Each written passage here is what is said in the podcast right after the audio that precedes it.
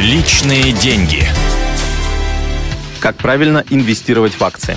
Многие россияне считают биржу ничем иным, как казино. Мол, инвестировать деньги в фондовый рынок – это очень рискованно. Такой стереотип сложился из-за того, что стоимость акций постоянно колеблется. Естественно, у многих людей появляется желание сыграть на этих изменениях, купить подешевле и продать подороже. На российском фондовом рынке очень много спекулянтов. Тем не менее, как показывает статистика, предугадать движение котировок со стопроцентной вероятностью практически невозможно. Попытки играть на бирже, как правило, ни к чему не приводят. Если сравнить результаты торгов разных инвесторов на отрезке в 5-10 лет, то 80% из них проигрывают индексу 13% показывают похожий результат и лишь 7% опережают среднее значение. Как правило, в фаворе крупные инвест-холдинги, где работают целые отделы, заточенные на биржевых спекуляциях.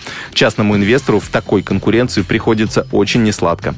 Более того, в условиях биржи сюда вмешиваются расходы на комиссии. Надо заплатить самой бирже, депозитарию, брокеру. В итоге доля проигравших среди спекулянтов, то есть тех, кто постоянно покупает и продает акции, надеясь заработать на колебаниях, еще выше выше, около 98%. По мнению экспертов, лучший способ заработать на акциях – покупать их постоянно. Например, каждый месяц или каждый квартал инвестировать на бирже часть собственных денег, а также использовать совет самого удачливого инвестора в мире Уоррена Баффета. Тот считает, что акции надо покупать в течение всей жизни и никогда их не продавать.